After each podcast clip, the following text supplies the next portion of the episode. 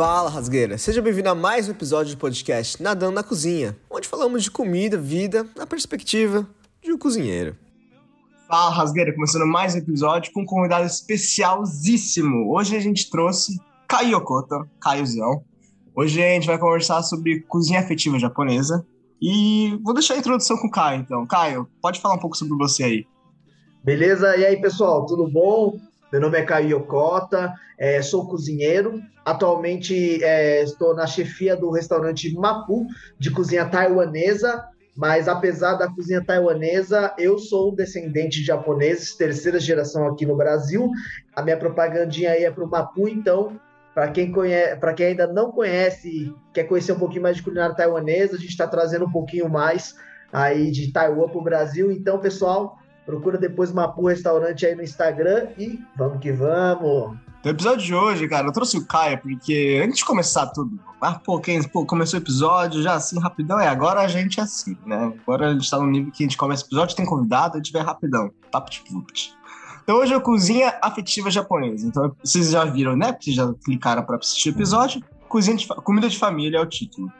É, eu trouxe o Caião porque é o seguinte: eu sou japonês brasileiro. E o Caio é japonês, inclusive. E a gente teve experiências diferentes na, na nossa, como posso dizer, construção de paladar é, culinário e cultural de vida. Então acho que eu trouxe ele para a gente discutir um pouco, né, como que foi na vida dele, como que foi na minha vida, mostrar para vocês ouvintes como foi essa diferença, porque eu acho que o que a gente estava falando um pouco antes da, de começar a gravar, né, pode até deixar o Caio falar um pouco também sobre, que é realmente essa coisa que no, no Brasil, como a gente tem muitos asiáticos muito, e também muitos japoneses, a gente teve muitas histórias diferentes em regiões diferentes do país também. A gente está aqui, que nem hoje, falando sobre dois japoneses no, no, em São Paulo, que nasceu em São Paulo, viveu em São Paulo, interior de São Paulo, mas que existem também japoneses em outros lugares do país que também teve outro tipo de cultura com outro tipo de culinária. Então eu fico pensando, né? Aqui eu vou jogar aqui para ti, Caio, enquanto você vai explicar um pouco o que a gente estava conversando. Imagina essa culinária nipo-amazônica, sabe? Essa nipo-sertão, é, sertão, assim, tipo. E das regiões do Brasil? Se tivesse essa influência japonesa, como que seria? É, cara, eu acho que na verdade é um tópico que eu gosto muito, né? Acho que desde pequeno a gente não percebe, mas quando vai passando o tempo, né? Hoje estou com 26 anos aí, a gente vai começando a se questionar um pouquinho dessa nossa construção, igual você falou mesmo, construção de paladar, construção de memórias, construção de quem nós somos e a gente está mudando o tempo todo, né? Então é legal a gente olhar um pouquinho para trás e perceber essas mudanças, né? Igual você falou, eu acho muito legal porque realmente a gente vai falar com base no contexto de descendentes de japoneses no sudeste do Brasil, né? Então realmente é, eu imagino que, por exemplo, pra, tem uma grande colônia, por exemplo, tanto no sul quanto no norte e, então, por exemplo, como é lá em Belém do Pará, por exemplo, as influências e como que foi lidar com a sazonalidade de cada lugar, né? Então, eu acho que isso é legal. E quais foram as adaptações que surgiram, né? E até eu fiquei pensando assim, eu acho que a gente pode até ir para um ponto mais básico, mas o que, que é comida afetiva para você, Kenzo? Comida afetiva, cara, comida afetiva para mim é acho muito é, tipo, quando eu penso em comida afetiva, eu sempre lembro comida de mãe e comida de vó. Porque é um pouco o que foi construído na nossa cabeça, porque na minha época, as mães, os avós, costumamente ficavam mais na cozinha. Na nossa época, era ainda um, uma, uma sociedade um pouquinho machista. Pouquinho não, muito, né? Mas uhum. que aos poucos está mudando, então a gente está vendo os pais, os maridos também cozinhar. Mas naquela época, era geralmente a mãe e a avó. E com a minha mãe e a avó sempre cozinhando em casa, fazendo comida, para mim, quando alguém fala de comida afetiva, vem essa comida de casa, uma comida mais quando eu era mais novo. Então, um sabor que eu não consigo buscar tanto agora. É, é mais difícil buscar esse sabor, porque, né, tá no passado. Mas que a gente tenta, né? Exatamente, é, cara, para mim também. Eu, às vezes é até difícil é, você falar o que é comida afetiva, porque no final é isso, é uma, é uma coisa individual, ninguém tira isso de você, cada um tem a sua, e geralmente é isso, foi construída pelas nossas é, mães, avós, E como é bonito isso, né? Eu acho que assim, apesar desse ponto, né, que você falou realmente, a gente vive uma sociedade machista. E assim, quando a gente fala de comida, né, as mulheres sempre estiveram na cozinha e fazendo, sabe, comidas incríveis e que moldam é, todas as memórias. Então, eu acho legal isso também. É, tanto na minha casa, minha mãe cozinhava muito, minha avó cozinhava muito também. E o meu pai tem um restaurante lá em Bragança Paulista, que eu sou de lá. Então, já está fazendo 38 anos também. Olha o Java Haolai, restaurante chinês, tá? O restaurante mais antigo e tradicional aí de Bragança, inclusive cozinha chinesa. Então, depois dei uma olhada também no Instagram. E comida afetiva, acho que é isso. Comida afetiva é o que te traz memórias, né? Eu acho que é aquilo que te transporta para um lugar que você já esteve. Você falou, opa, eu já tive aqui antes. E é bom e é confortável. Então, de alguma forma, você fala. Eu acho meio doido que às vezes a gente pode uma cozinha aleatória, a gente fala, nossa, isso me lembra alguma coisa. Então, no fato, algumas memórias podem se mesclar também, e é muito doido. Como que será que a gente lembra desses gostos? Ou é, a gente acha que lembra dos gostos? Isso que eu acho uma coisa meio doida, né? Porque eu ficava, nossa, eu achava que esse chiclete era melhor quando eu era menor. Ou, opa, eu achava que essa coxinha era de tal sabor, agora tem outro sabor. Então, realmente, acho legal também essas coisas da nossa mente e como a gente vai buscando elas. Então, comida afetiva é transporte, é um teletransporte, vamos dizer. É, eu concordo totalmente, eu concordo totalmente. É uma imersão. É engraçado que geralmente quando você come alguma comida afetiva ou nostálgica, assim, você não tá esperando, é uma surpresa muito grande, porque você, você come assim, e às vezes até o cheiro, às vezes até o textura, sabe? Não é nem às vezes até o, tipo, é o sabor, claramente, mas ó, as outras coisas, até o ambiente, cara, acho que ajuda muito e isso traz um sentimento, eu acho que. Não sei se é bom, né? Porque também não vou definir que é bom para todo mundo aí, que tem gente que tem outras histórias, mas que, pô, é, fez parte da sua história. E é uma forma de você lembrar. E isso é muito engraçado. A gente trabalha com cozinha, é, não tem nada a ver com o cérebro, não tem nada a ver com mente, não tem nada a ver com essas coisas, mas a gente trabalha todo dia com isso. Todo dia com isso. Uhum. Agora que você levantou a bola, eu vou cortar aí, porque eu achei que no que você falou, isso é isso. A gente trabalha com cozinha, a gente trabalha, na verdade, com sentidos no geral, né? Então é isso, é paladar, é olfato, a gente tem que ter a visão, é a aparência, é ver a intensidade do fogo, então tem muito toque. Então acho que no final, quando a gente fala dessa comida afetiva, a gente está mexendo com outro sentido também, né? Que é essa memória, que é essa como a gente brinca com essas coisas e como desperta em pessoas diferentes.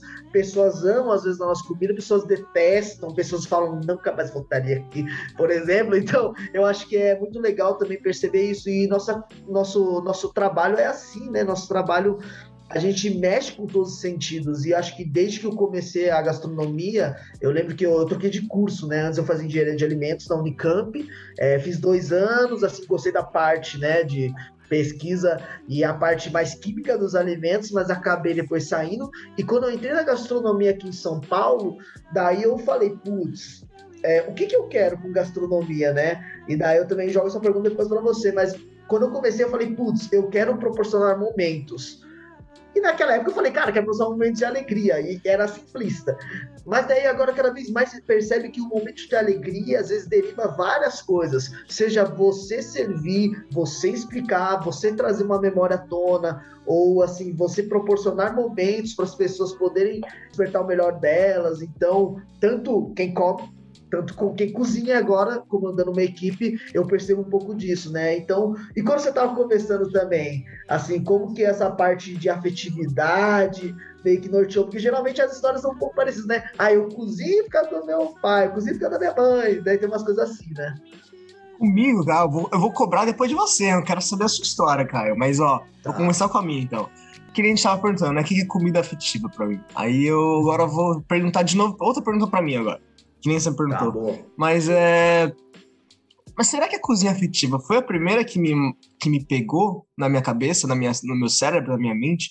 Porque como não tinha muita. Como eu não tinha muito conhecimento sobre cozinha, sobre técnica, sobre ingredientes, acho que no começo da faculdade, acho que eu nem tinha a pira da, da comida afetiva, nem, nem sabia que existia isso, certo. Acho, no começo. Eu fui mais pelo realmente, que nem você falou, ah, pô, fazer uma comida legal, é, algo que minha família vai gostar, algo que meus amigos vão gostar, deixar as pessoas felizes. Acho que comida para mim sempre foi, desde o começo, acho que foi isso, assim. Não diretamente e não, obviamente, todo dia, assim. Pô, tô cozinhando um ovo frito. Não, caralho, ó, esse ovo frito é o melhor de todos os tempos para você, todo mundo ver, tô fazendo com muito amor. Tipo, não é assim também, para mim, né, Kenzie? Não é toda vez que eu vou fazer com tanto amor assim. Mas é com carinho. É com carinho de que eu quero fazer é, o melhor possível para, para mim, o cliente. Porque tem essas coisas também, Sim. acho, cozinha afetiva, que, tipo, é difícil cozinhar para você mesmo. É, é, fácil cozinhar para os outros, mas é muito difícil cozinhar para você mesmo. Porque você é chato, tem traços, né? Eu, assim, tipo, você mesmo. É difícil, cara. Mas, é, então, deixa eu voltar aqui. É, eu sou assim, Caio, eu vou falando, eu vou... É, quando eu tava na faculdade, eu não tinha noção, né, nem conhecimento sobre a cozinha afetiva. Acho que eu só fui ter noção quando a gente começou a ter discussão. Discussão não de brigar, mas discussão de conversar entre professores, entre os alunos, para falar, pô, qual que é a comida? Que, como a minha faculdade foi em Balneário e tinha muita gente que não era de Balneário Camboriú, no caso Santa Catarina. Então, tinha gente do Acre, tinha gente do, de Manaus, tinha gente de São Paulo, tinha gente do Rio, tinha gente do Rio Grande do Sul, tinha gente de, de Fortaleza. Então, pô, para mim foi muito bom, porque na mesma sala, e na mesma sala de gastronomia, eu tinha muita diferença cultural. E essa diferença cultural, para mim, é essencial para você melhorar como cozinheiro e como pessoa, porque isso vai te dar novas noções, né? novas ideias, novas verdades. Porque uma vez a verdade é uma verdade para você, sei lá, eu faço camarão frito desse jeito com salsinha. Aí essa verdade para uma pessoa que mora na Fortaleza é camarão frito com coentro, não é com salsinha. Mas, mas para mim é uma verdade, para ele é outra verdade. E é isso aí, a gente vai desconstruindo essas coisas, a gente vai conversando, vai discutindo, vai vendo. E a cozinha afetiva acho que chegou nesse momento, quando eu tava conversando com o Dedé, um amigo meu, mineiro, e a gente tava, sobre, a gente tava falando sobre pão de queijo, falando sobre frango, frango aeropronobis. Eu lembrei agora o prato. Frango aeropronobis, porque para ele, de Minas, que morou é, em Ouro Preto, ele já, em, é, em, certas épocas, e em Minas até que é famoso, o frango pronomes. Ele me contou um pouco a história, foi me contando né, da cozinha afetiva com a família dele, que tinha pronomes no quintal da, da família dele, então faz esse prato. Falei, olha, pô, legal. Aí eu comecei a falar, pô, mas na minha casa tinha sukiyaki, de, de, domingo, às vezes, que aí a gente juntava mesmo. Nossa, bom demais. Então, aí, aí, a gente foi jogando. Foi tipo um. Joga uma carta aqui, ele joga a carta ali, a gente vai jogando, vai conversando Sim. e foi. E como foi com você, Caio? Agora eu tô com dúvida, cara. Quer curiosidades. Boa, boa. Acho que é uma pergunta legal, assim. É... Eu acho que tem aqueles momentos é, eu gosto às vezes de tentar separar né, os pensamentos de como era no começo e como está sendo essa trajetória até agora. Porque eu acho que foi que nem você falou. Primeiro você tem uma ideia de, ah, eu quero cozinhar por causa disso. Daí você chega, por exemplo, a gente acho que teve o privilégio de fazer uma faculdade, né? Porque a gente sabe também dos valores, pô, a gente teve um privilégio do caramba, falou, meu, vamos abraçar essa oportunidade aqui. E daí eu comecei a ver várias técnicas, vários produtos, daí você começa já a sonhar, já você, consegue, você conhece o conceito de estrela Michelin, 50 Best, daí você começa a sonhar, fala, opa, eu acho que eu quero eu quero isso, né? daí você começa a ver competição na faculdade, daí você começa a ver várias coisas que vão levam você muito para esse caminho, às vezes, de falar, puta, é, o fine dining, Michelin, tipo, alta gastronomia, puta, é isso que eu quero. Então eu tinha botado na minha cabeça, meu, eu preciso disso. Daí eu tava nesse momento quando eu tava na faculdade, e daí que eu fiz alguns estágios em alguns lugares, né? Inclusive, estagiamos no mesmo lugar no Mia, né? Estagiamos no Tuju também, nós dois, né? E também eu estagiei na Isomê, né? Então, eu achei que na época daí, depois eu fui contratado no Tuju, que acho que foi a minha base profissional, assim, onde me botou a vários testes. Eu agradeço muito a todo mundo que participou aí dessa minha jornada também. É, foram quase dois anos no Tuju, tipo, aprendi pra caramba, admiro muitas pessoas aí que é, que trabalharam comigo, tipo, foi um prazer enorme. E depois também, acho que disso, eu queria continuar essa pilha, falei, não, vou continuar os Michelin, né? Vou buscar isso. E daí surgiu uma Mapu na minha vida. E daí mudou tudo. Daí eu, eu, é o que até falo, né?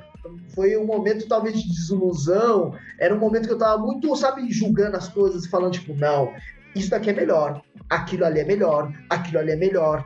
Só que eu tava falando com base nos meu, na minha visão. E eu comecei a esquecer que cada um tem uma visão. Então eu tava naquele momento meio iludido, né? Você fala, não, é assim, tem que ser assim, porque senão não é bom. Senão a comida do bar não é boa.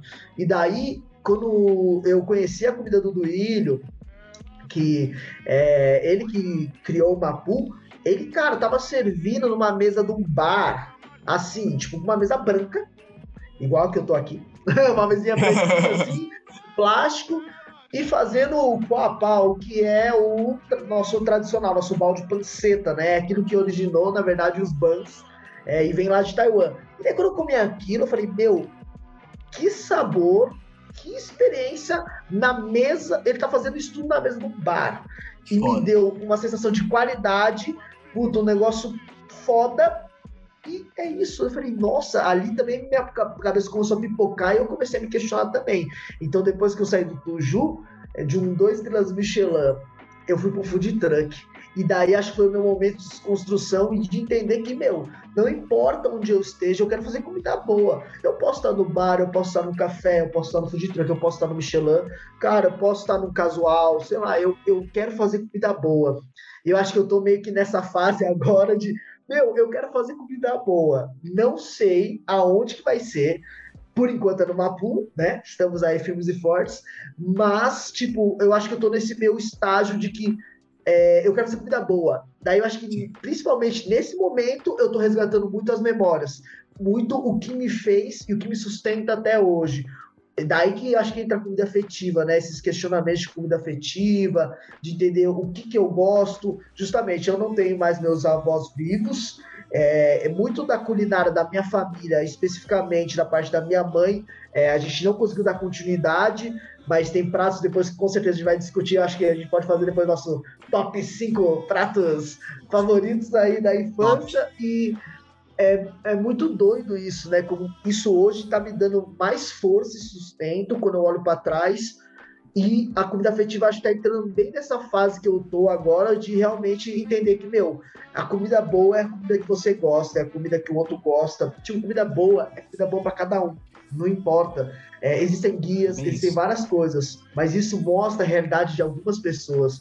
Então, eu acho legal isso que eu, eu tô nesse processo aí também de, eu acho que é isso. Fazer comida boa, se esforçar, ser melhor que você, todos os dias e vamos que vamos. Eu acho que, tá, eu acho que eu tô um pouco nessa vibe agora e a afetiva realmente entra nessa parte da, dos questionamentos e da. Eu acho que é o que a gente chama de desilusão mesmo, e entender que não é só esse o caminho, não. Você pode prosperar de outras formas, é o que a gente está vendo muito aqui, acho que no Brasil, principalmente, aparecendo muitos restaurantes tipo, de altíssima qualidade e não necessariamente com aquele ar pomposo, né? Que nosso chique. Eu acho que não é isso que, né? E acho que de certa forma a gente pode ver isso também em outros lugares do mundo, mas se a gente for falar do Brasil, acho que eu pensaria nisso que eu tô vendo agora aí no cenário gastronômico. Não, com certeza, eu tenho só concordar. Não, eu, você foi falando e eu fui anotando umas coisas pra gente conversar aqui. Legal. Caio, a sua vida é o filme chefe, cara. Você já percebeu isso? Que o filme chefe ele tá num fine dining, sai do fine dining, ou fine dining não, mas é meio fine dining lá. Ele sai, abre um food truck e vai ser feliz. Você fez uma. Você quis experimentar essa sensação. Você fez o quê? Você saiu do Tuju, foi no food truck do Mapu e aí continuou, né? Fez todo o processo. Então, você tá, tá indo no processo. Próximo passo é o quê? Já, eu já até já, já vou, vou. Eu tenho minhas ideias, mas não vou falar. Vou deixar, vou deixar até o ouvinte aí curioso. É, e não, falar que o Caio também é nadando na cozinha. O Caio é nadando na cozinha, porque o que a gente já prega aqui nadando na cozinha é isso que ele falou totalmente agora. Sobre, sobre cozinha afetiva, sobre é, restaurante, sobre o que a gente acredita quando a gente tá fazendo uma comida, sobre também um pouco. Não, aí também não é verdade. Tipo, verdade para todo mundo, que nem tava falando. É uma verdade para cada um. Agora falando um pouco sobre também, ele falou da, da alta qualidade com casual. Esses dias eu tava tendo uma pia assim sozinho, que a cozinha afetiva, né, ela representaria o passado. A cozinha nostálgica, né, ela representaria o passado. O fine dining representaria o futuro que é uma comida sempre um pouco a mais, é sempre para experimentar algo novo, algo para te quebrar a mente, para fazer você ter novas perspectivas, novas visões. Não que as outras comidas não façam, mas é especificamente para isso que a Fine Dining tem. É para ser gostoso? Muitas vezes né, a gente sabe que não, muitas vezes não é tão gostoso assim. Mas é pela experiência, é pela pra trazer algo novo, para fazer, para mudar algo na sua cabeça quando você comer. E, e para mim, a cozinha casual, que é do dia a dia, é a junção de tudo isso. Que é a comida do dia a dia, com um pouco do nostálgico e um pouco do futuro. Porque num restaurante, você pode fazer tudo isso junto. A gente tem um conceito, a gente construiu isso na nossa cabeça quando a gente começa na cozinha, isso nem fazendo gastronomia, começando num restaurante mesmo, profissional. A base do restaurante, a base de um chefe, a base de um cozinheiro, ela é muito fixa e não maleável. Então a gente vê muitos chefes, às vezes, quando a gente estava no começo, que tipo, eu faço de um jeito, é desse jeito. Eu não quero saber se existe outro jeito. Se existe, foda-se. Eu faço desse. E a gente tá vendo hoje em dia que não. Que na verdade, se existem outros métodos, por que não testar? Por que não conversar? Por que não discutir? Porque isso pode melhorar o prato, que já tá lá, e melhorar, é, tipo assim, o conhecimento da cozinha em si. Porque isso evolui todo mundo junto. Vou largar aqui. O que, que você acha da cozinha afetiva, né? No caso, não precisa ser a japonesa, cozinha afetiva em geral. Tá. Dentro da cozinha profissional, assim, eu digo. Desde, desde, não, pode, aí você pode falar desde o começo, ou no meio, suas opiniões. Caio, manda aí. Tá, no meio profissional, Cara, para mim, eu sinto que. Eu acho que é um pouco do combustível. Igual você falou que é tradição também, tem coisas da comida afetiva. Eu acho que isso daí é uma faca, na verdade, de dois gumes. Isso que eu tô parando pra pensar, porque é isso. O que é afetivo para mim pode não ser afetivo para os outros. Então, não necessariamente a gente tem que se nortear pela comida afetiva nossa mas, tipo, como que a gente faz para usufruir disso e falar, cara, tem coisas na comida afetiva que eu, eu experimentei, ou eu, que eu comia a minha vida toda, que eu acho que essas pessoas poderiam conhecer. Então, eu acho que é muito mais como que você garimpa o ouro também dentro dessas coisas, né? Porque, por exemplo, você pode ter uma combinação que as pessoas não fazem. Por exemplo, eu vou dar um exemplo de uma coisa bem simples que a minha avó fazia, de que todo mundo comia batata frita do mesmo jeito. E a minha avó, ela cozinhava a batata frita primeiro, ela cozinhava a batata primeiro, depois ela empanava levemente numa farinha com um pouquinho de orégano. E daí ela fritava. E daí ficava uma batata frita um, é, um pouquinho mais cozidinha no centro, só que ela ficava com uma casquinha aromatizada com orégano. E eu nunca comi aquilo em outros lugares. Geralmente era alecrim, né? É, e geralmente era do estilo batata frita ou batata chips. Então eu falei, nossa. É tipo, essa batata da minha avó, que a gente também chama a avó de Batian, né? Da os ouvintes já sabem os termos, né? Batian, né? Então, nossa, a minha avó fazia isso e eu falava, nossa, daqui é muito bom. Então, eu sinto que aí que você consegue uns insights de que às vezes você pode usar da tradição, ou às vezes você pode entender que, na verdade, às vezes nem nossas avós faziam tradição, às vezes elas faziam inovação também na época delas. Então, tipo, meu, como que a gente usufrui disso num cenário profissional? Por isso que eu acho que é muito mais combustível e não necessariamente é o que norteia, mas é o que consegue alimentar aí o pensamento, os insights, nessa, né? todas as nossas visões como cozinheiro. Eu acho que isso tem que ser a base. E, tipo, beleza, ah, mas eu não tenho a puta, eu comia só macarrão. Não, não é isso também. Eu acho que não é, ai, quem tem a melhor é comida afetiva na cabeça. Não é isso. é tipo, pode servir, eu acho, de ajuda, cliente né? aí. Ajuda, eu acho, eu, eu acho que ajuda de alguma forma, assim, para fazer isso. E eu acho que o interessante é você mostrar a culinária afetiva, não esperando que os outros gostem. Mas se alguém gostar, que ótimo, não? Puta, que coisa boa se as pessoas gostarem, né? Então acho que é um pouco disso que eu vejo, assim, nesse cenário mais profissional. O que eu vejo também é que alguns restaurantes trazem a história, sei lá, do chefe ou da chefe, né? É, mais à tona por meio desse menu afetivo, né? E o que eu gosto de falar também que afetivo é, não sou eu que falar ah, a comida do Mapu é afetiva, a comida do meu restaurante é afetiva, a comida que eu faço é afetiva, depende, é afetiva para mim. Agora, quem vai dizer se é afetiva para outra pessoa é outra pessoa. Então, é sempre, eu às vezes fico meio cauteloso quando a gente fala isso. Ah, isso daqui eu faço comida afetiva. Não, calma lá, calma lá. Não é bem assim. Você não pode vender sua comida como afetiva. Ela vai ser afetiva, quem vai dizer isso é quem? Quem come. Então, eu acho que meio que não é uma característica que você dá. As pessoas que dão essa característica para que não se deturpe muito também, né? Então acho que eu não penso na parte profissional um pouco disso. Com certeza, não. Você falou agora da comida efetiva, você foi falando, foi falando, foi concordando na minha cabeça que eu falei, nossa, mas é verdade, porque se botar na cabeça assim, que nem eu vou dar um exemplo, vai, a gente tem um gyoza da, da minha avó. Tô vendendo gyoza da minha avó no mercadinho ali, da, da, da na feirinha, né? E eu boto lá como cozinha afetiva. Mas aí vai chegar um, um chinês, comer o meu gyoza, e vai falar, pô, mas esse gyoza não tem nada a ver com a da minha família, por que você botou comida afetiva aí? Aí vai vir, aí não, aí vem uma, aí vem um japonês é, vai falar assim, pô, mas gostei muito de Skioso, lembra muito da minha avó. pô, e na mesma situação você vai ter as duas situações. Que é, tipo, mas é, as pessoas estão vendendo muito isso, isso é verdade, Caio, você tem razão. As pessoas vendem como comida efetiva, que na verdade, às vezes, na verdade, é só uma comida. É, não que eu vou dizer que é comum, mas ao mesmo tempo não tem nada demais, né? Tipo assim, um, um plus. Na verdade, é uma comida de família. Vendo de outra forma, é, eu vejo isso de uma, de uma maneira que você falou na cozinha, que nem na cozinha profissional, que isso ajuda, né, que, que dá ideia pra galera, e eu concordo totalmente, que realmente você não pode se nortear, é, fazer tudo por causa que você lembra da comida da sua avó, de uma forma específica. Eu acho que isso é uma ideia, talvez. Porque, na verdade, hoje em dia, que nem você falou, que você foi trabalhar no food truck, trabalha em restaurante hoje em dia, trabalha no fine dining. Hoje em dia, eu penso que trabalhar em cozinha, trabalhar com diferentes formas de comida, de preparo, de cultura, é bom. E é bom ainda mais Sim. quando você nem, nem conhece tanto. Se você é um nerd de cozinha e gosta de aprender e gosta de, de, de, pular em cima, ainda é melhor ainda quando você nem conhece tanto e pula e vai lendo livro, conhece pessoas, culturas. É, é, aqui a minha parte da cozinha afetiva sempre foi o casual, que é tipo hum, com, com os amigos, é, que nem agora tô aqui na Austrália, com uma galera que não é do Brasil, então eu acabo experimentando coisas que não são do Brasil.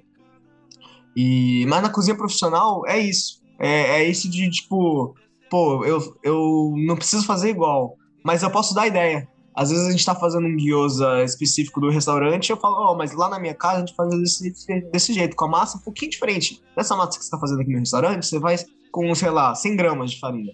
Lá em casa era 50-50, com farinha de integral é errado. Tipo, ninguém faz isso com gyoza, mas eu tô dando exemplo só pra galera entender. é, tipo, ou com mais água, menos água. Tipo, existia variações, né? Que fazia parte, que fazia parte da cozinha. E é isso, cara. É, a gente pode, acho que, ir pro top 5, tá? O top 5, top 5 da, da cozinha afetiva. Vó, mãe. Seguinte, eu acho que vale a pena a gente falar que a gente não precisa fazer em ordem de ah, o que eu mais gosto, mas é os que eu gosto e, tipo, sem querer botar top 5 no sentido de ser esse grupo de 5, acho que é mais justo, né? A gente tá dando uma. A gente tá aliviando pra gente, na verdade. Acho que... Fair play, fair play. play. Então, ah, vamos lá. Acho que o primeiro, cara, que vem na minha mente, assim, que, cara, é muito forte para mim, é uma torta de frango da minha avó, né? E eu vou explicar o porquê que não é. Quando eu, quando eu penso em torta de frango, assim, eu vou comer uma torta de frango, mas, mas aqui não é igual da minha avó. Minha avó fazer. e eu já tentei reproduzir essa torta, tá? E eu falei miseravelmente porque eu quis ficar essas pilhas de cozinha, não. Eu vou botar aqui uma tomilho, vou botar. Cara, acabou com a torta, não tinha gosto de pau nenhum. Era tipo, foi osso, foi osso, foi Tava gostoso, mas não tava gosto de vó, entendeu? Eu falei, mano, gosto de vó até parece que tem gosto da batiana. Né? Daí, assim, essa torta tinha massa podre, porque era feita de banha, né? E daí dentro ela sempre usava o frango inteiro. Então tinha coxa, peito, sobrecoxa. Tipo, ela fazia tudo isso com osso, carcaça, então já tinha um caldo. Daí quando você, a gente agora que estuda, a gente entende um pouco, eu entendo porque eu gostava tanto, né?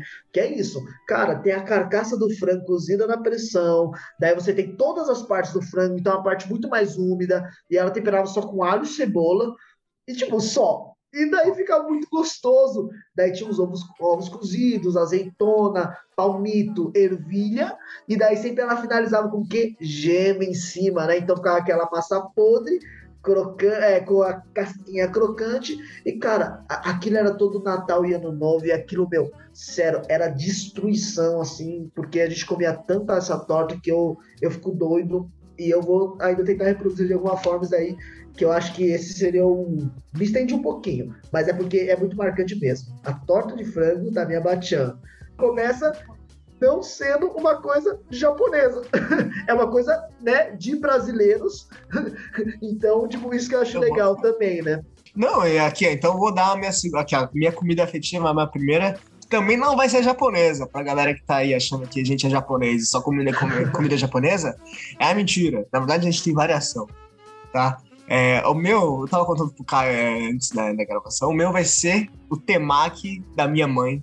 O temaki, assim, ó, é que quando você, quando eu era mais novo, tinha época da minha vida que minha mãe não tinha muito dinheiro para minha mãe e meu pai, né, não tinha muito dinheiro para comprar algumas coisas, tipo carne, carne, carne, né, ou frango. Então, minha mãe comprava muito hambúrguer da Sadia. Mas tinha muito, era, era porque ela não tinha, a gente não tinha o dinheiro e era fácil e tipo, e aí era isso.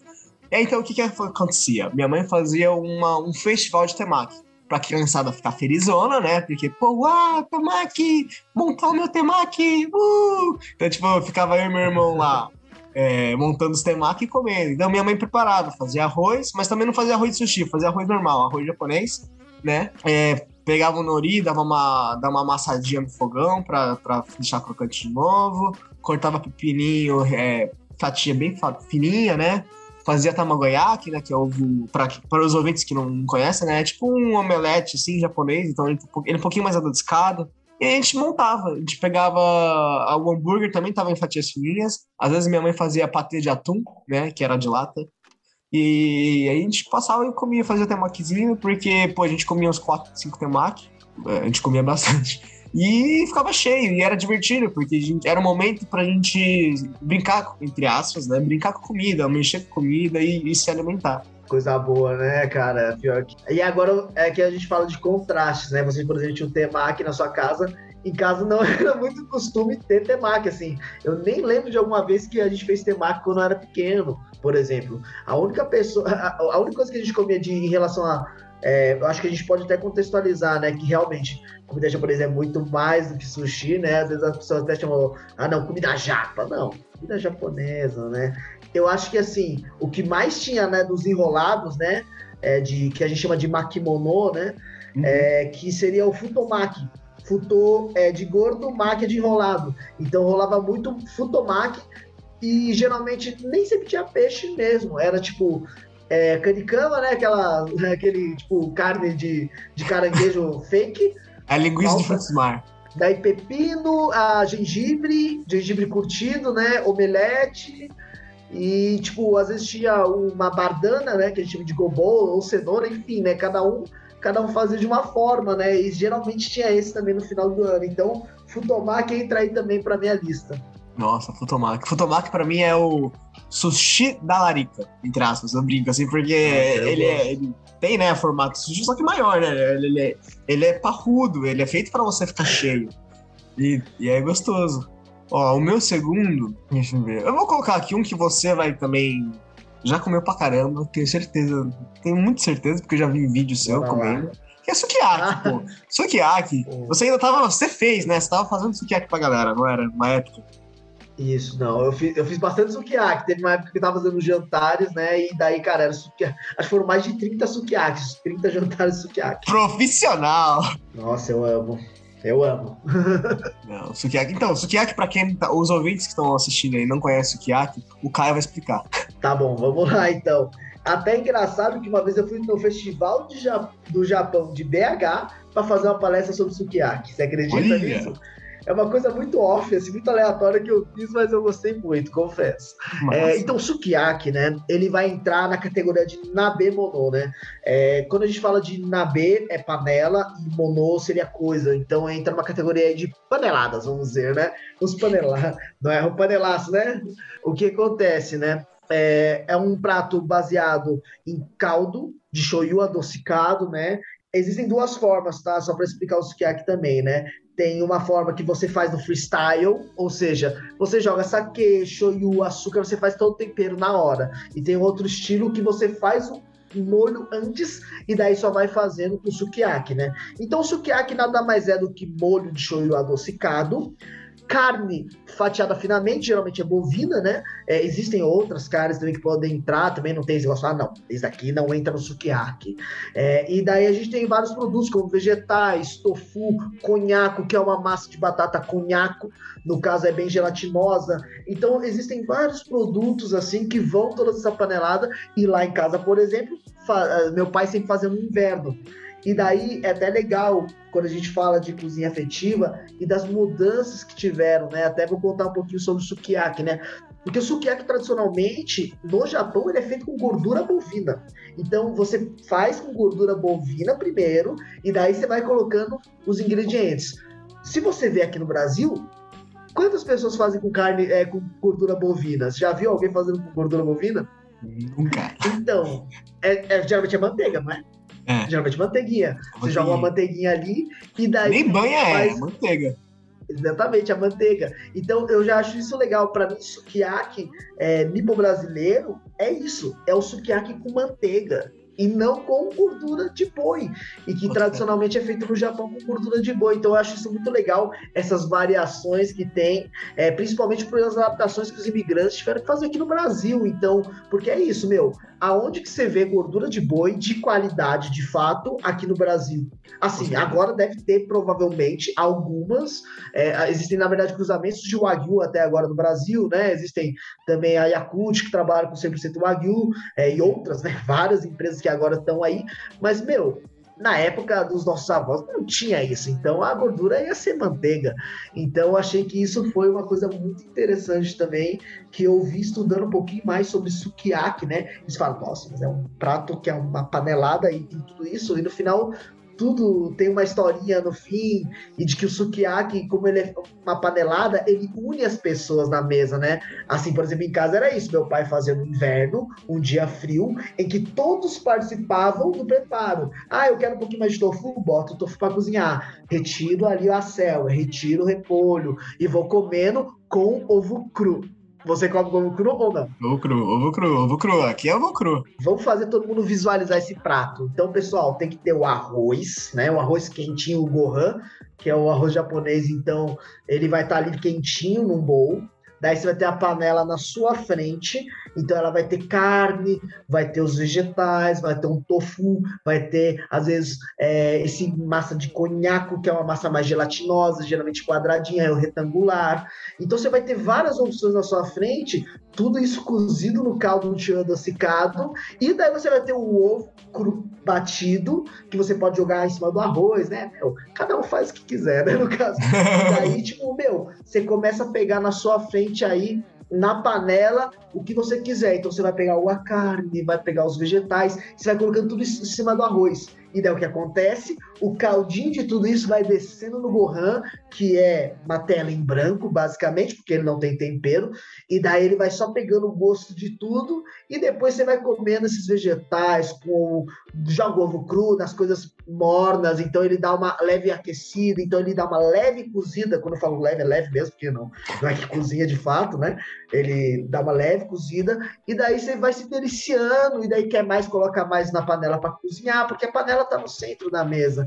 Então acho que isso também me traz muitas memórias e eu quis falar desse jeito justamente para quem está ouvindo a gente tentar visualizar um pouco, porque é isso, isso daqui está tudo na nossa mente e como que a gente transforma essa memória em fala. É, vamos ver. Depois o pessoal comenta aí se deu para ver a mesa do sukiyaki. O Caio explicou, hein? Certinho, bonitinho. É, não, e você falando sobre o sukiyaki, eu tenho. É porque, pô, japonês, né? E eu sempre assisti anime, dorama, vendo, vendo mangá japonês, né? Da cultura japonesa. E eu sempre percebi que para ele, sukiyaki realmente é, é é uma festa, mas eu diria que é tipo uma festa, porque chama uma galera, cada um senta uma parte na mesa. Geralmente a mesa não é, não é círculo, mas pô, tem um centro então as pessoas Sim. se dividem, né, em volta desse centro e vão dividindo, né, essa participação na produção da comida. Porque você vai, ou às vezes é uma pessoa só, mas geralmente quando a família já todo mundo sabe comer, já sabe as coisas ali, então, ah, eu vou botando tofu, minha mãe já vai botando a carne, meu pai já vai refogando a manteiga com alguma coisa e todo mundo vai ajudando. E curiosidade, para quem gosta aí de curiosidade sobre sukiyaki. Sempre tem um cuzão que vai comer a carne primeiro e vai comer só a carne. Toma cuidado com esse cara. Esse cara é X9, tá? Ó, porque eu já comi com uma galera aí que ia direto na carne com o molinho e só comia carne. Aí o que, que sobrava? Os tofu. Eu gosto de tofu, mas também gosto de carne. Agora você falou uma realidade. Acho que meu pai sempre tentava fazer meio equilibrado, tipo, ó, não, pega aqui, ó, pega um pouquinho de tudo aqui, ó. Mas quando eu era menor, confesso, porque eu acho que quando a gente é criança, é muito doido. Mas eu, eu sempre ficava mais de na carne quando eu era pequeno. Daí você vai crescendo, você muda, na verdade, sua opinião, né? Olha, será que eu era o X9? Os caras. Mas eu acho que quando eu era menor, eu gostava mais da carne. Daí depois que eu fui crescendo, eu falei, mano, eu gosto muito do conhaque. Tipo, que o conhaque é praticamente uma esponja. E o tofu também. E, e, cara, uma coisa que rolava também, é, depois de tudo, é, não sei se rolava também, depois que o sukiyaki tá acabando, pessoal, o que acontece, né? Ele tá um caldo super saboroso, concentrado, com sabor de tudo. Então tem algumas opções para as pessoas, né? É, eu já vi muitos casos que é isso. É, pegava macarrão e joga o macarrão dentro e faz meio que um misturadão com macarrão outros jogam no arroz e come, mas lá é, da, da, do jeito que eu gosto de comer, né? Até nem vou falar lá em casa, que eu confesso que agora deu um branco, mas do jeito que eu fazia nos jantares era, meu, eu tenho que ter um macarrãozinho frito, e daí eu jogo nesse molho e faço uma última leva para cada um com esse molho adocicado concentrado junto com o macarrão, meu. Toque final. Toque finalzinho, assim, só pra falar, acabar a refeição aqui, ó, pra galera ficar feliz, você faz um supra sumo, assim, ó. Toma aqui, ó. Fritura com, com caldo foda. Acabou. Exatamente. Não, e lá em casa, é, então, você tá falando do noodles, é, lá em casa minha mãe botava o dom. O dom, tipo. Legal. Não sei se já tava cozido ou tava congelado, mas ela botava ali na massa então, no final do, do, do sukiyaki, esse noodle, o udon já tava, né, essa, esse macarrão, entre aspas, tava, mano, já com a cor do, do caldo, não tava nem mais branco, né, que a massa é branca, já tava, tipo, marronzinha, tipo, já, sabe, já ficou tanto tempo Sim. imerso que já tá com o sabor inteiro. Aí isso a gente só comia. Não, é muito legal, é isso, e olha que doido como a gente traz muita história, e tudo isso é um prato, e daí eu paro pra pensar, meu, isso é um prato, como que isso tem tanta história para nós, né? Para nós, que a gente conta essas histórias hoje, né? Para o pessoal aí. E olha como é doido, e eu acho que o convite que a gente faz até, né, com essa conversa é, meu, qual prato que desperta isso? Qual prato que traz essas memórias à tona? E isso ajuda você a ter mais combustível na sua vida, tanto de cozinheiro ou como amante de gastronomia também, que gosta de cozinhar em casa, né? Então acho isso muito legal, cara. Olha que doido, a gente tá aqui, tipo, falando de um prato. É um prato com várias é, coisas diferentes, né? Cada, cada família tem o seu jeito de finalizar, de fazer, cada família tem um sabor às vezes é mais salgado, mais adocicado, não sei. E a magia talvez seja essa, né? Que legal, cara, muito bom. Então, só para finalizar, eu falei top 5, galera, mas top 5 é muito. A gente vai ficar aqui é a muito, tarde né? toda falando. Nossa, a gente é falou sobre dois cada um, foi muito bem falado. Gostei. o cara até explicou certinho, bonitinho, toda a parte do sukiyaki. Se você, ouvinte, não imaginou o sukiyaki, vou ficar muito triste, decepcionado. O Caio se esforçou aqui. Eu tentei, não, eu tentei, eu juro. Brincadeiras à parte. Acho que a gente podia finalizar a nossa conversa falando sobre, acho que uma, um papo muito importante de conversar, que é a cozinha limpa brasileira. É, a gente vai terminar a cozinha afetiva aqui, a gente falou bastante né, sobre, é, sobre isso no, no, episódio, foi muito legal. Mas acho que a gente podia terminar esse episódio também com, com esse assunto, porque trazendo você aqui, Caio, que é um japonês brasileiro, você também já, já teve contatos com outros japoneses, eu, eu sei que você teve contatos com outros cozinheiros já. É, vou dar uma opinião minha aqui de, de, de vivência minha, né?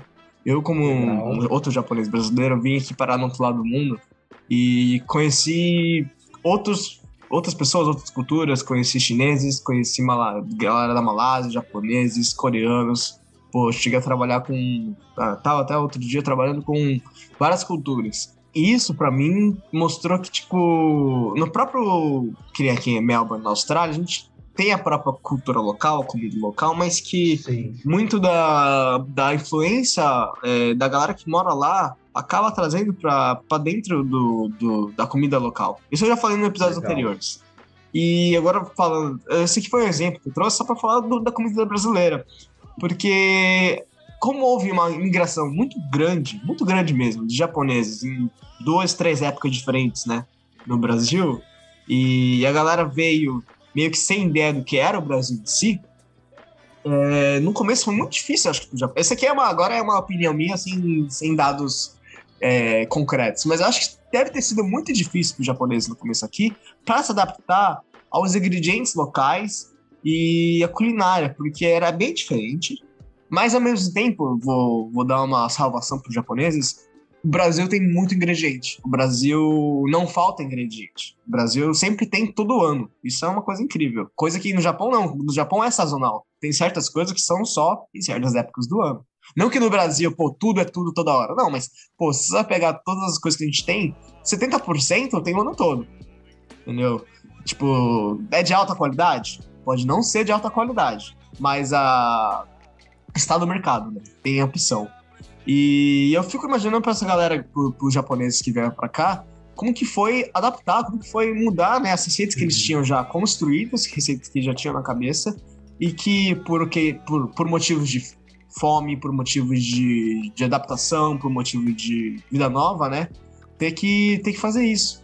E a gente tem esse resultado hoje, né? Querendo ou não, a gente tem já é, consequências disso hoje. A gente pode ver com a gente aqui, com, comigo com você, né? Quando a gente trabalha em cozinhas profissionais, sendo japonês brasileiro, a gente também trabalha um pouco na nossa cultura dentro do restaurante. Eu acho que a gente traz um pouco disso.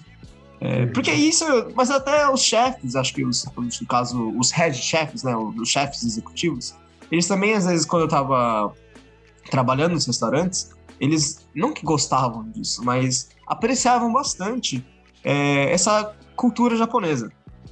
É, hoje em dia, assim, pensando bem, naquela época eu ficava super feliz, né? Pô, ah, cara, que legal, pô, estão me elogiando porque eu sou japonês. Mas hoje em dia, eu fico pensando, mas por que, cara? Por que, que as outras etnias e as outras pessoas, por que, que um negro não pode ser mais eficiente que um japonês? Sabe? Tipo, na minha cabeça, isso. Depois eu fui pensando e não foi fazendo sentido. Então, eu fui, fui levando, fui levando, fui levando, pra falar que, na verdade, o Brasil, na verdade, é muito multicultural. E dessa multiculturalidade, a gente tem uma dessas culturas que é o japonês.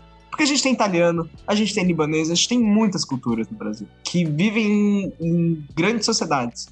E o Japão é um deles. A cozinha japonesa brasileira, diferentemente da cozinha japonesa peruana, da cozinha japonesa americana, né, de outros países, a gente não teve um boom como a gente achou que teria. Eu, como japonês brasileiro, eu achei que teria. Talvez ainda vai ter, eu espero que tenha. Mas que. É, é, porque a gente pode pegar o exemplo da cozinha japonesa peruana, né? Que é o, o Maido, que foi um dos melhores do mundo, foi Fifth Best, levou a cozinha japonesa peruana para o mundo todo. Tanto é que se difundiu tanto que é, em outros países começou a, a lançar restaurante do mesmo estilo, é, pegando a base japonesa e a base peruana e fazendo ali, né? Um bar, um, um tapas. É, e o Brasil já não vejo, eu não vi tanto esse, essa, acho talvez, essa caracterização, essa definição como cozinha brasileira japonesa. A gente tem muita adaptação, mas a nossa cultura, a nossa cozinha, será que ela é realmente definitiva? Fico para você a questão, Caio. Pô, é uma pergunta difícil, porque eu acho que no final é isso. Eu acho que tem muita gente que tá pavimentando o caminho, né? É, até falando o que você falou, eu acho que hoje a gente tem o privilégio, cara, de poder estar tá aqui debatendo esses assuntos sobre, é, sobre a nossa história, sobre imigrantes, é, porque, cara, na, na, época que os nossos bisavós vieram, meu, a única preocupação era sobreviver, botar comida na mesa, dar educação e se virar. Isso que é doido. Isso, isso passou para os nossos pais. Você pode ver, tipo, quando eu olho os meus pais também, cara. Era tipo, meu, vou botar a comida na mesa, preciso fazer esses moleque, tipo, cara, tipo, ter a melhor vida possível. E até isso, tipo, meu pai passou uma perrengue, minha mãe também, quando eles eram mais novos, e quando eles estavam mais velhos, eles cediam as coisas às vezes pra gente, tipo, sei lá, as melhores partes do frango, as melhores coisas, eles forneceram educação. Então, é, é, é muito um negócio de imigrantes, né, no geral, que acho que é a história de muita gente nesse país. Cada um desenrolou de uma forma. Eu acho que, que nem você falou, também me questiono muito, que eu achava, não, ó, ah, esse cara é japa inteligente, ó, japa é tal negócio. E de, de, repente hoje isso já me incomoda um pouco. Muito, um pouco não, né? Eu tô sendo, eu tô sendo bem linear. tá sendo bonzinho, cara, tá sendo bonzinho. É. Não, hoje me incomoda pra cacete, né? Desculpa, opa, palavrão. É, não, me incomoda muito. Eu tô nesse meu processo também de entender um pouquinho mais das minhas raízes, de entender mais quem eu sou. E eu acho que é isso, como descendente de japonês, somos brasileiros. Brasileiros amarelos. E é isso aí. E como que a gente entende essa história e realmente é, isso é uma construção nossa, a gente vai indo é, aos poucos e para mim, eu sinto que a gente está nesse momento, mas acho que muita gente já pavimentou esse caminho, desde quem estava lá fazendo as adaptações, tipo que nem você vê o umeboshi, né, que é a ameixa em conserva, aqui se faz com flor de vinagreira, né? E eu só fui ver isso, cara, quando eu estava aqui agora na gastronomia, eu falei, nossa, minha, minha avó tinha um umeboshi de flor de vinagreira, calma, o me não é ameixa, por que que tem uma parece uma flor. Então é legal ver essas adaptações, por exemplo, do sukiyaki também é a manteiga, né? É, no sukiyaki é no lugar da gordura de boi. Então acho que isso é muito legal de ver como eles pavimentaram esse caminho. Eu acho que hoje tem pessoas aí que puxam muito essa frente tradicional, o que é ótimo. Eu acho que tem que ter raiz. E também tem a parte da inovação, por exemplo, quando eu estava na Isomê, eu via muito trabalho da Telma também lá, fazendo coisas diferentes, não só a parte super tradicional, não, uhum. fazendo também comida japonesa autoral, é, trazendo também é, comidas de rua, trazendo também Isso. outras perspectivas, os izakayas de São Paulo maravilhosos, trazendo outras perspectivas, e eu acho que agora a gente vai ter que ver as futuras gerações aí, que também somos nós, né, Keison? Pô, a gente está começando nossas carreiras como cozinheiros, e vamos ver o que o futuro aguarda pra gente, porque no final é, eu acho que a culinária nipo-brasileira existe, porém ninguém ainda, eu acho que bate no peito e fala assim, ó, eu faço comida nipo-brasileira.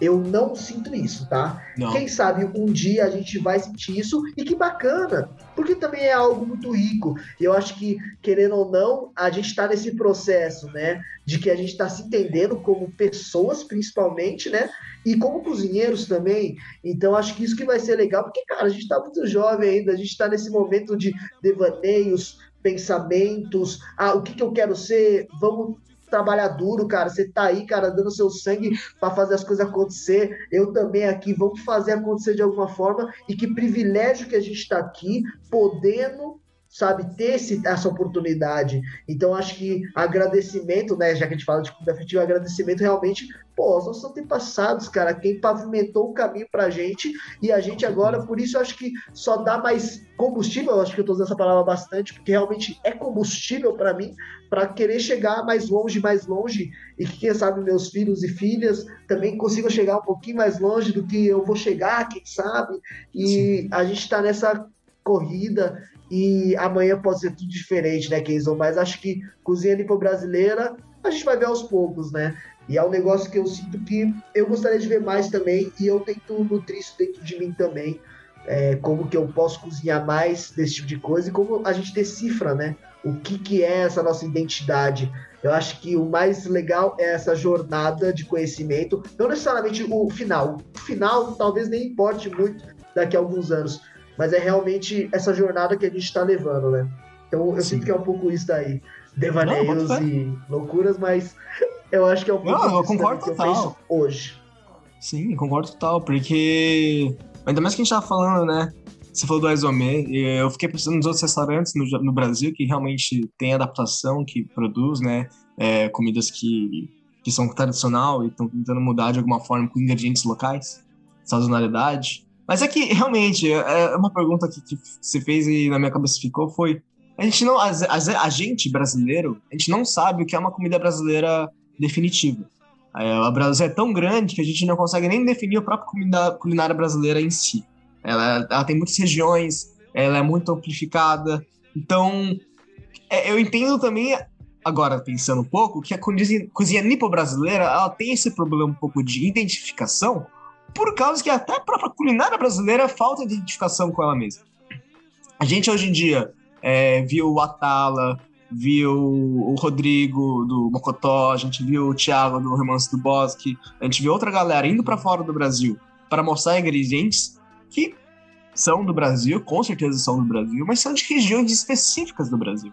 A gente tem que entender que o Atala vendeu o açaí como algo brasileiro foda pro país, pro mundo todo, sendo que o açaí original, é, né, o terroso, é de é Belém do Pará, Manaus, Amazônia. Então, não é acessível para todos. Então, como que eu posso bater no meu peito e falar essa culinária brasileira é minha, sendo que eu não consumo? Isso é muito difícil. Uhum. Então, a gente, eu entendo, mas faz parte da culinária brasileira? Faz. Faz parte do Brasil? Faz. Só que é, é, não é uma desculpa, mas é um jeito, é uma justificativa, talvez, ou uma outra forma de ver. Porque, ao mesmo tempo que a gente fala que muitas coisas são culinária brasileira, e a gente não consome, e a gente acredita que é. E é.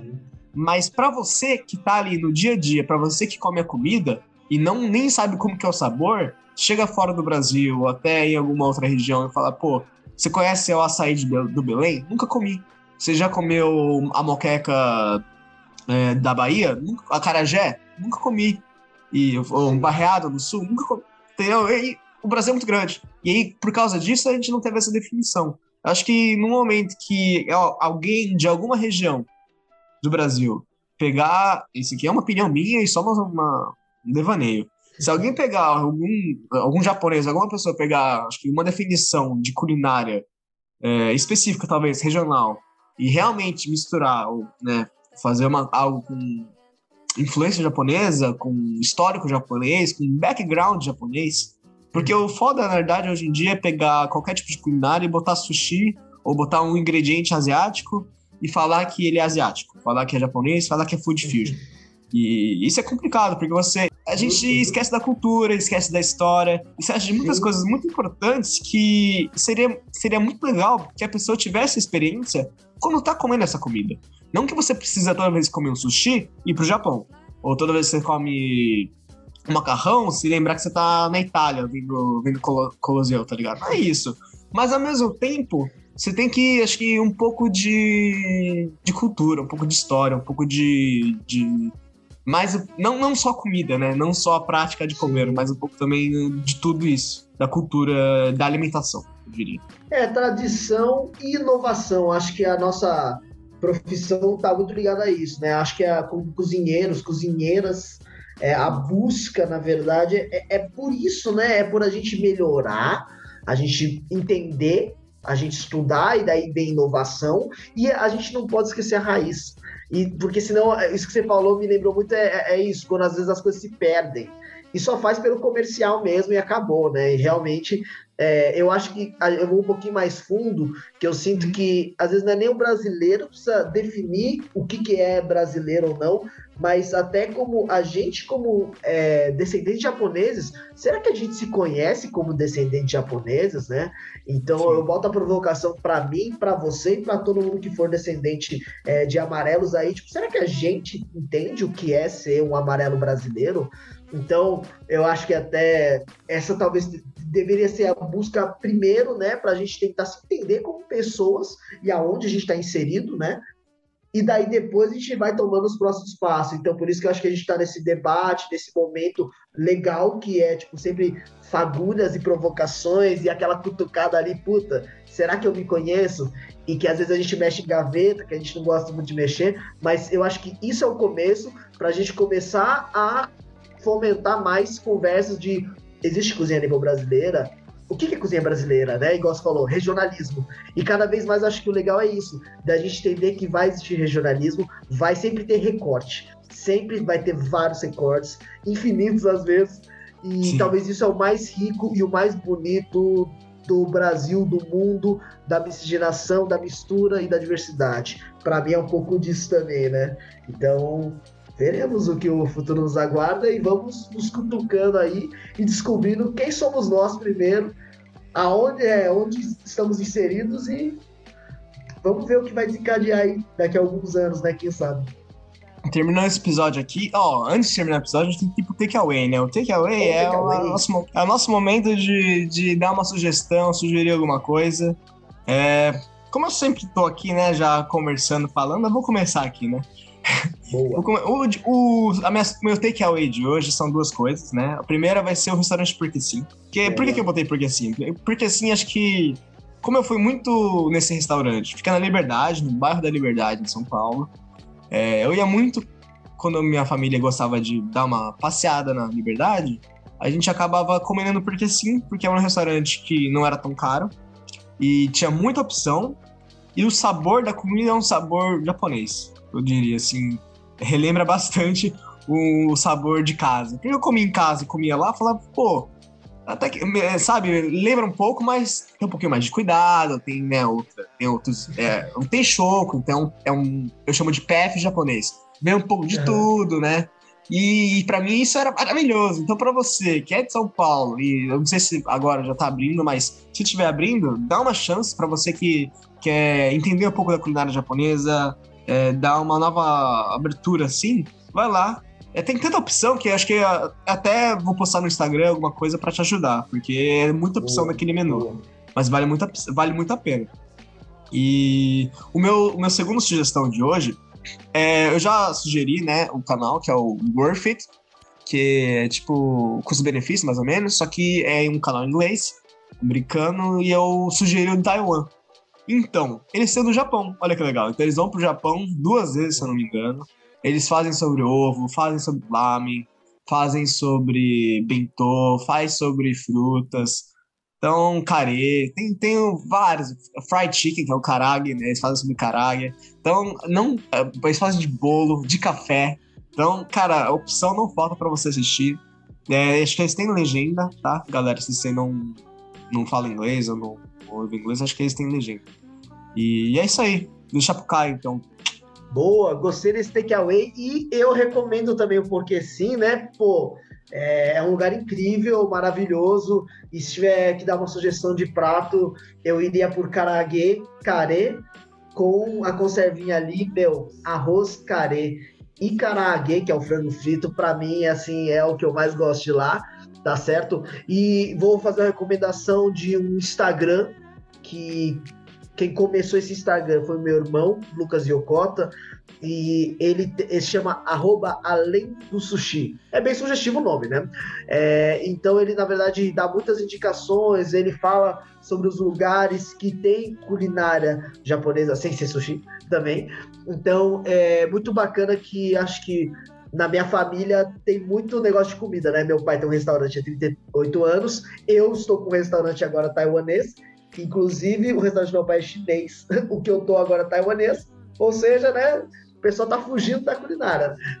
então... O meu irmão, ele adora cozinhar, ele faz umas carnes muito boas, é, e ele é um cara super entusiasta e que gosta muito de comida. No final, a gente viveu comida desde bebês, né? Então, a gente realmente gosta muito. Então, além do sushi, pessoal, por favor, é, dá uma seguida lá e dá uma olhada nas indicações dele aí, que vai ser show de bola. Não, além do sushi, acho que é, uma. É uma eu, já, eu já sigo eles, né? É uma página. Eu, eu chamo de página essencial. Que, tipo, são páginas que, que mostram um pouco. Não é que é bom, cara. Eu acho que. Sendo honesto aqui contigo agora, não porque você é meu amigo, é, é uma página que é importante para mostrar que realmente é, a gente não vive de sushi.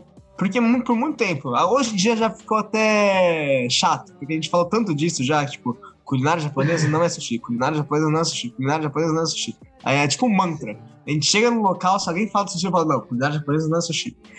Mas por que, por que, que virou um mantra? Porque é verdade, a culinária japonesa não é sushi, tem outras opções. E aqui agora em São Paulo, eu não diria no Brasil todo, mas em São Paulo, pelo menos a gente tem izakaya, tem lamen, tem bentô, tem Liberdade, bairro da Liberdade, que ajuda bastante isso. A divulgação de comida, a divulgação de informação, a divulgação de cultura.